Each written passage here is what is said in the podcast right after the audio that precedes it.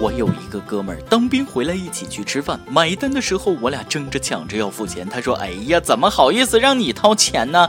于是便用在部队学的格斗术把我摁住，然后掏出钱包买了单。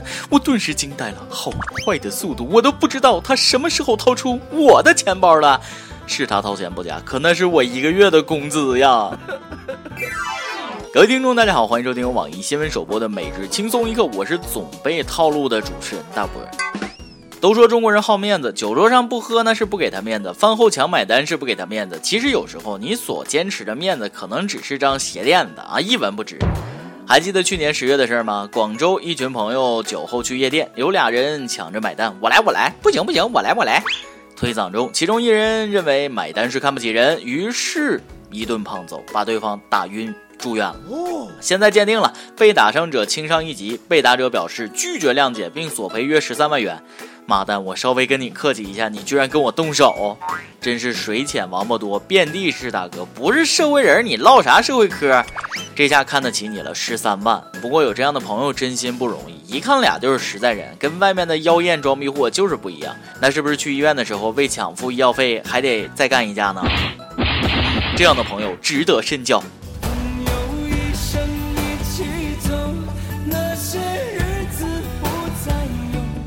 真羡慕你们有这样的朋友，被揍也是幸福。哎呀，为什么你们身边总有抢买单的朋友，而我却总是遇到吃个差不多的时候抢着上厕所的二货呢？就想知道你们这种抢买单的朋友都是在哪儿认识的？给我来一沓，天天挨个请吃饭。每日一问：你有这种抢着买单的朋友吗？是真大方呢，还是真虚伪呢？你有这样的经历吗？买单却买来了一顿胖揍，看来这种事儿也是要顺其自然的。所以你们知道我请人吃饭不买单的原因了吧？我怕被打呀！我这辈子绝对不会因为这种事儿被人揍。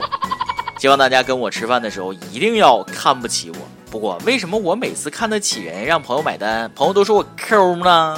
以至于现在已经好久没人约我吃饭了。说好的友谊地久天长呢？我要的友谊其实非常纯粹，就像上次朋友吵架，恶向胆边生，网购了一把开山大砍刀要砍死他，快递还没到，他有一天请我吃了碗蛋炒饭，我就决定原谅他了。没办法，男孩子的友谊就是这么单纯呐。为了友谊，朋友们，我请你们吃小龙虾，不要钱。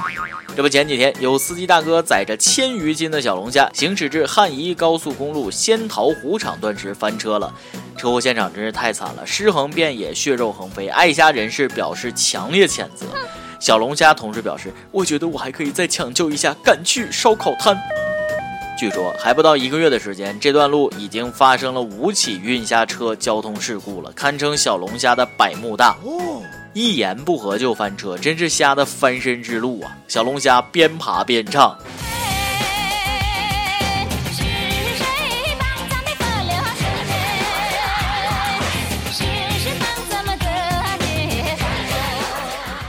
不过，我怎么觉得事发如此蹊跷呢？难道这个地方死过一个爱吃龙虾的人？其实是他暗中做法，将过路的龙虾车搞翻在地，以满足其在阴间的口腹之欲吗？以后一到黑天半夜，就能在那个路段看见一只扒虾的鬼魂在悠悠自语：“今天是吃麻辣的还是咸香的呢？”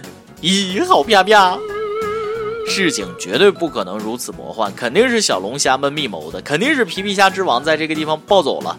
小龙虾说了：“兄弟们，此时不逃更待何时？过了这个村儿就上餐桌了，我们的人来劫车了，快逃！”皮皮虾，我们找去找一个男朋友。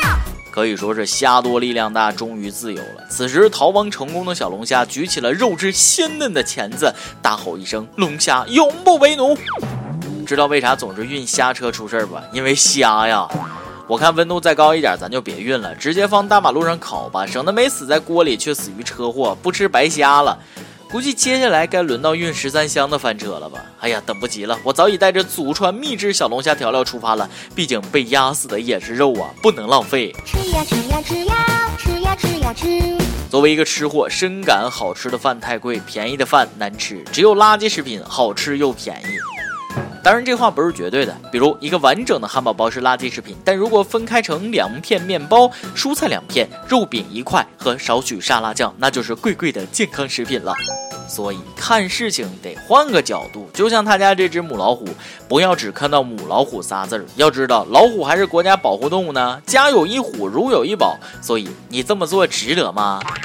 安徽有一位惧内的大哥，大晚上跑到交警队门口大喊大叫，称自己酒后驾车，要求警方处理他。经过酒精检测，交警满足了他的愿望，拘留了他。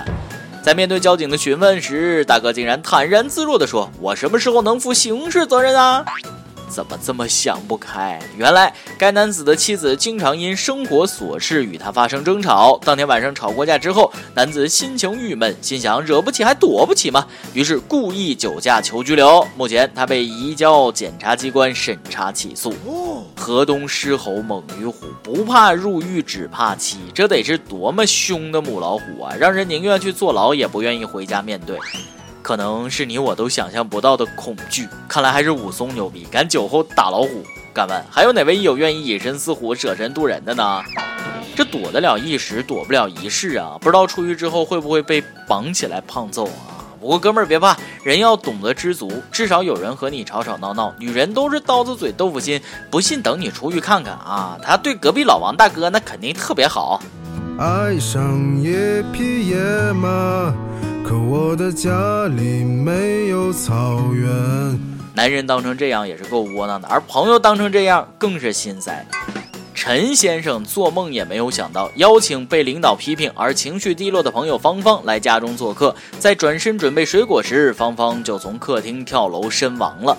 芳芳家人状告陈先生，要求赔偿三十万。法庭认为，虽然芳芳的死和陈先生无直接关系，但陈先生应当承担百分之二十次要责任。最后，陈先生赔偿了八万元，使自己的房子变成了凶宅。这下，陈先生的心情也不好了。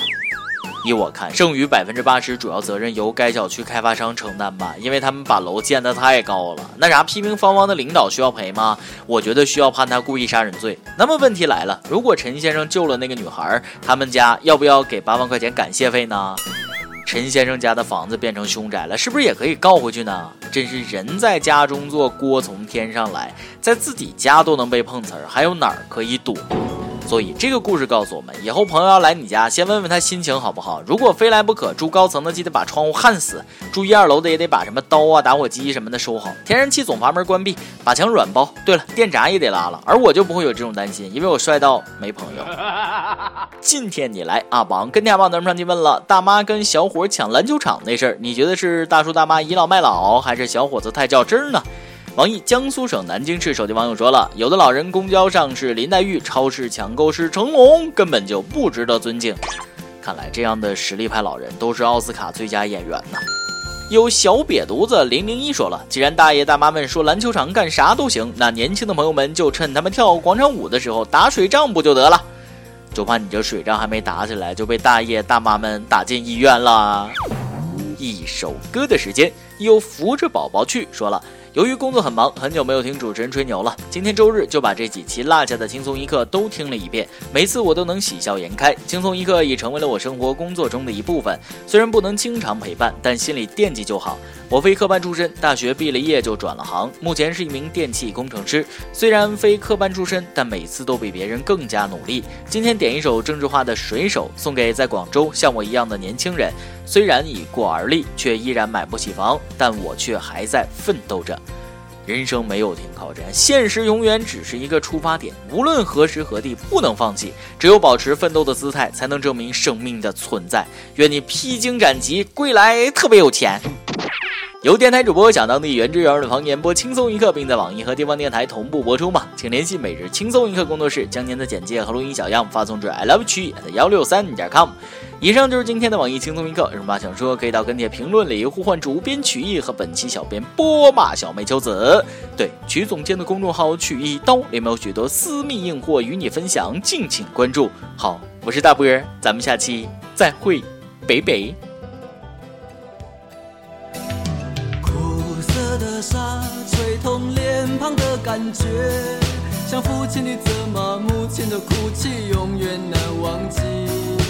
年少的我，喜欢一个人在海边，卷起裤管，光着脚丫踩在沙滩上，总是幻想海洋的尽头有另一个世界，总是以为勇敢的水手是真正的男儿，总是一副弱不禁风孬种的样子。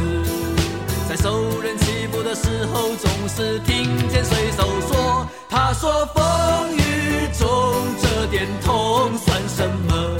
擦干泪，不要怕，至少我们还有梦。”他说风雨中这点痛算什么？擦干泪，不要问为什么。长大以后。为了理想而努力，渐渐地忽略了父亲、亲和故乡的消息。如今的我，生活就像在演戏，说着言不由衷的话，戴着伪善的面具，总是拿着微不足道的成就来骗自己，总是莫名其妙感到一阵的空虚。总是靠一点酒精的麻醉才能够睡去，在半睡半醒之间，仿佛又听见水手说：“他说风雨中这点痛算什么？擦干泪，不要怕，至少我们还有梦。”他说风雨中这点痛算什么？擦干泪，不要问为什么。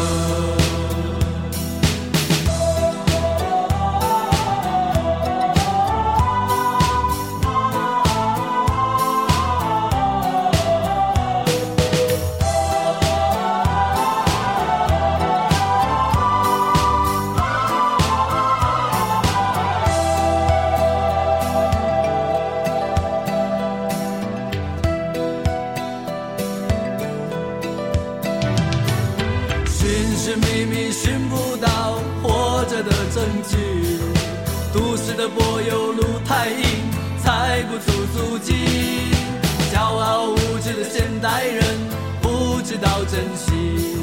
那一片被文明糟蹋过的海洋和天地只有远离人群才能找回我自己。在带着咸味的空气中传来汽笛声和水手的笑语，永远在内心的最深处听见水手说：“他说风雨中这点痛算什么？”擦干泪，不要怕，